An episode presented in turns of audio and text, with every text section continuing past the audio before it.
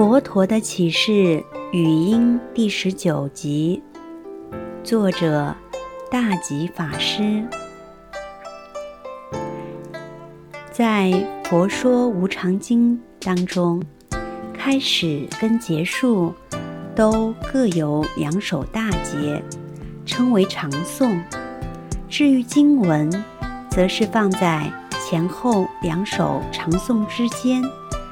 其中的经文里也含有一首颂，开始时的第二首长颂之中含有十首小节，经文里的颂含有三首小节，倒数第二首长颂则内含十二首节，这是无常经的精华部分。当然，诸位可以整部经全部念。也可以只念这二十五首小节。基于时间的考量，我们今天只能就这二十五首小节来说明。对于这二十五首小节，有的人喜欢用诵念的方式，有的则喜欢用唱诵的方式。不管是哪一种，都非常感人，因为这部经直接叙述了。人世间的无常现象，我们人都会有生老病死，都会走这么一遭。奇怪的是，人们到了死亡的时候，其他在世的人似乎很难接受亡者死去的这个事实。所以，《无常经》的开头就让我们了解。生命的无常现象，我们必须正视这个问题。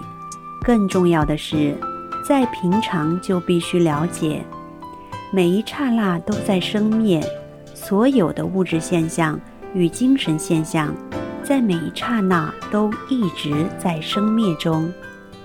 现在开始为大家讲解《无常经》的这二十五首偈。希望大家可以从中了解到生死的意义。生者皆归死，容颜尽变衰。这是第一首小节的前两句话，意思是什么呢？凡是一个人，一旦有出生，凡是一个生物，一旦生出来了，甚至。大地的任何一件事、一个现象，只要它发生了，就必然会走向死亡。所以，生者皆归死。在走向死亡的这个过程中，我们的面貌一直在转变，而且是刹那刹那的转变，从来没有停止过。我们出生的时候。那是新生命最活泼的时候，可是，一旦出生之后，就必然会走向死亡。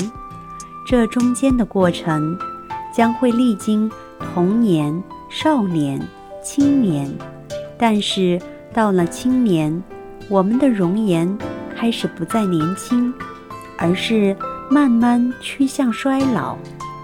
衰老的现象有很多。我们的脸皮开始皱了，身体开始塌了、垮了，健康问题开始亮红灯了。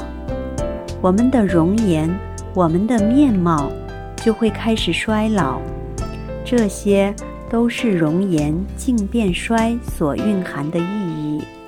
所以说，生者皆归死，容颜尽变衰。